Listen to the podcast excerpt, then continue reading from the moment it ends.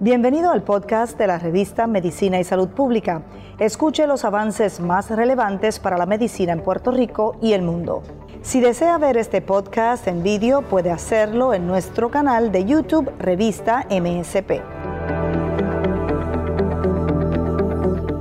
Para Revista de Medicina y Salud Pública estamos aquí en vivo en el Baku Tour, que es una actividad que se está dando en distintos puntos del país y estamos con Lili Rodríguez, una eh, de las principales eh, implementadoras de esta actividad eh, a través de su organización Voces. Lili, aquí vemos mucha gente, ya fuimos a Manatí y fuimos a Arecibo, había menos gente que aquí. Estamos en Dorado del Mar, en el Centro Cultural de, de, Dorado del Mar. ¿Cuánta gente van a alcanzar ustedes en el día de hoy? Nosotros tenemos como meta para el día de hoy, Tenchi, eh, alcanzar 350 personas en cada una de las localidades para un total de 8.500 personas en el día de hoy, bajo la iniciativa de Bacotur, que como sabes es una alianza entre el Departamento de Salud y nosotros voces que estamos haciendo la parte operacional.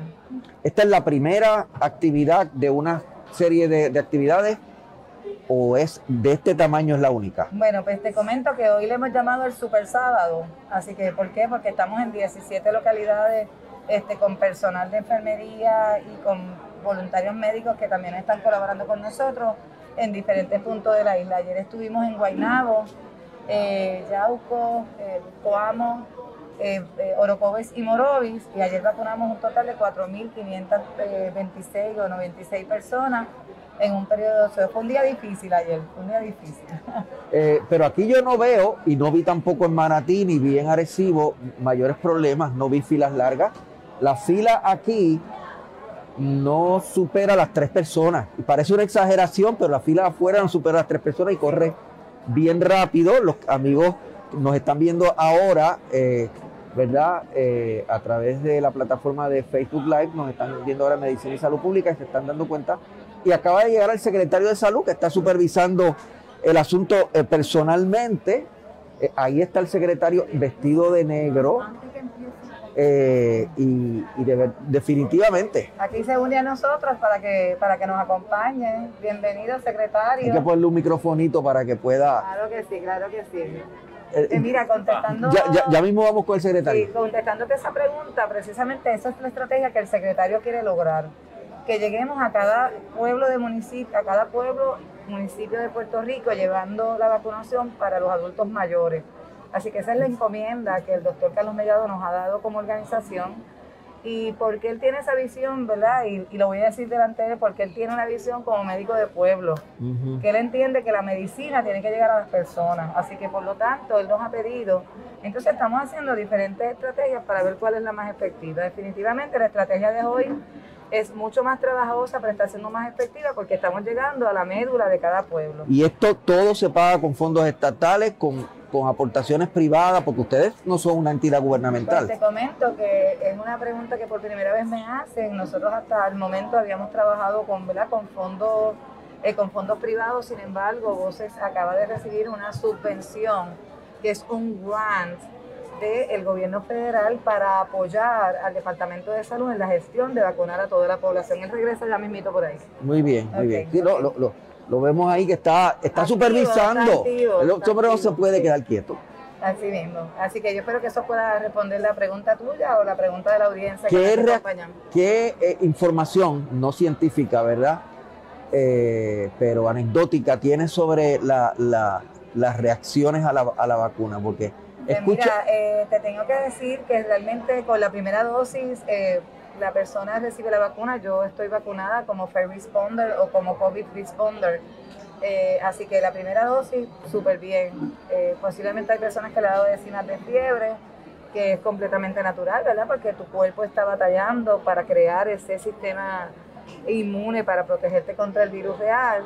Con la segunda he visto diferentes anécdotas, ¿verdad? Hay personas que le han dado un poquito más fuerte, de fiebre más alta, dolor de cabeza, eh, un poco de cansancio o bastante cansancio, pero es como que cada cual es un ser, aparte. Sin embargo, te tengo que comentar, Tenchi, que los adultos mayores no les da nada, no les da nada. O sea, no les da absolutamente nada. Me dice, a mí no me dio nada, A mí no me dio nada. Si tú, tú más o miras entre las personas de 75, 80, 90, 95 años, la reciben súper bien sin ningún tipo de reacción. Eh, los choferes de la AMA tienen una, un paro el miércoles. Okay. Y los de y los choferes de Ponce, el servicio de transportación de Ponce, no están eh, vacunados, eso no van a hacer una protesta todavía.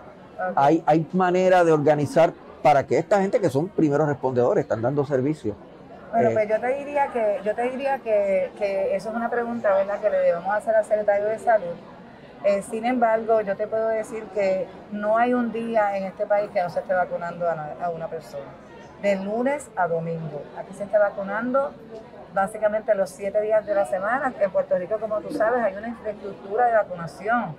Voces está vacunando, Colegio Médico está vacunando, Colegio de Enfermería está vacunando, Colegio Farmacéutico está vacunando. Pero aparte de esas ayudas, tú tienes centros de vacunación, tú tienes los centros 330, tú tienes los IPA, tú tienes las farmacias de comunidad, tú tienes los hospitales que se han unido a la vacunación de COVID, incluyendo la vacunación de la comunidad. Así que cuando tú vienes a ver, tú tienes más de 500 proveedores que están dando la vacuna a la población. Así que lo que estamos tratando es de acelerar el proceso lo más posible para poder romper esa barrera de la fase 1B de los adultos mayores y comenzar con lo que vendría siendo lo que son los empleados de servicios esenciales. Fíjate la diferencia. Una cosa es tú ser un first responder y otra cosa es tú ser un Que servicio eso, esa es la, pro- esencial. es la próxima etapa. Y esa es la próxima etapa. Así que el secretario está evaluando diferentes alternativas para ver entonces cuál es el next step que él va a dar con la vacuna que llega de Johnson Johnson.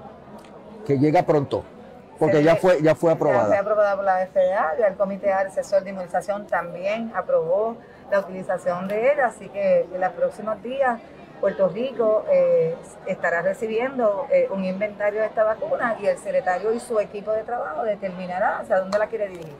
Gracias Lili. Gracias a ti, Penchi. Gracias a por lo que- gracias. Gracias por lo que hace y gracias por eh, aceptarnos aquí hoy. Bueno, es importante. Yo creo que en la medida que nosotros eduquemos al pueblo, y yo quiero aprovechar ¿verdad? la audiencia de la revista de salud pública para, para hacerle un llamado. Si usted tiene una cita que lo citaron a las 11 de la mañana, no me llegue a las 8, porque entonces tengo el de las 8, el de las 9, el de las 10 y el de las 11.